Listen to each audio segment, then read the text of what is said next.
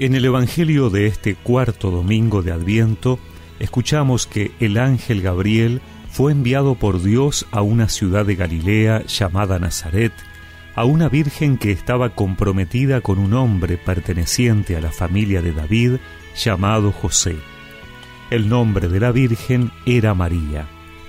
El ángel entró en su casa y la saludó diciendo, Alégrate llena de gracia, el Señor está contigo. Al oír estas palabras, ella quedó desconcertada y se preguntaba qué podía significar ese saludo. Pero el ángel le dijo, No temas, María, porque Dios te ha favorecido. Concebirás y darás a luz un hijo, y le pondrás por nombre Jesús. Él será grande y será llamado Hijo del Altísimo.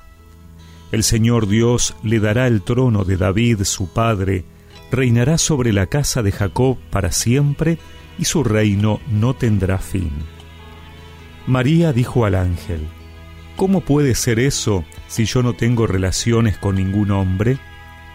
El ángel le respondió, El Espíritu Santo descenderá sobre ti, y el poder del Altísimo te cubrirá con su sombra.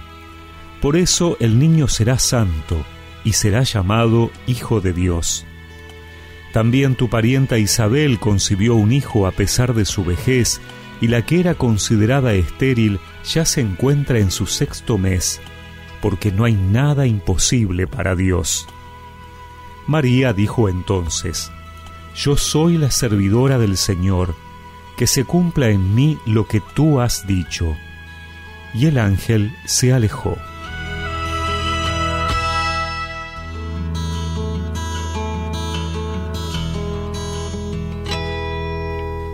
Este último domingo de Adviento es ya una preparación inmediata de la celebración de la Navidad.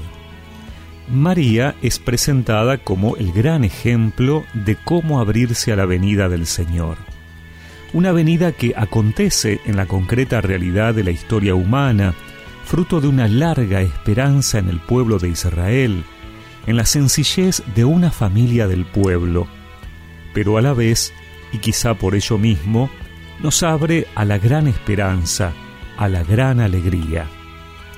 María, como nosotros hoy, recibe el anuncio de la venida del Señor, a su vida, a su realidad, incluso a su carne, y se abre a esta venida con absoluta confianza, con plena fe, aunque no comprenda cómo se realizará, aunque supere sus esquemas naturales pero ella sabe decir y vivir su sí sin reservas. Es una respuesta de fe y de esperanza, mucho más allá de las previsiones naturales cotidianas. Es el ejemplo que se nos propone hoy en víspera de la Navidad.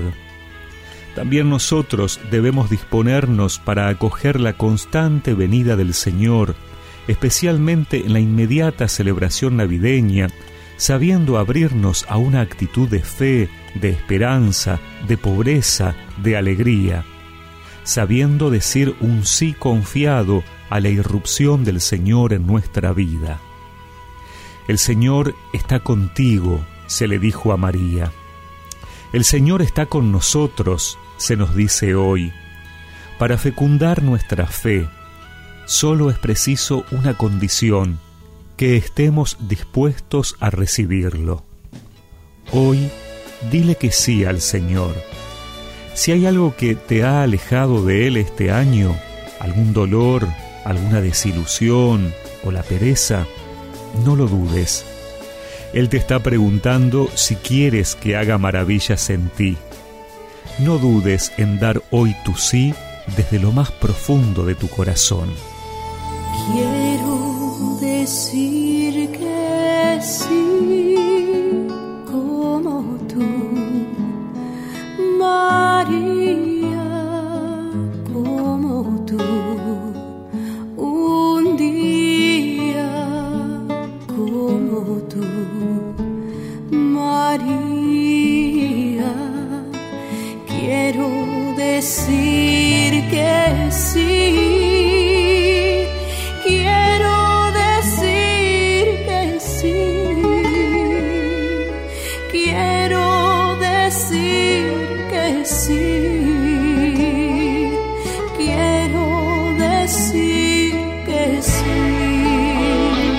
Que recemos juntos esta oración. Señor, que a ejemplo de María pueda decirte que sí sin reservas, sin buscar explicaciones. Amén. Y que la bendición de Dios Todopoderoso, del Padre, del Hijo y del Espíritu Santo los acompañe siempre.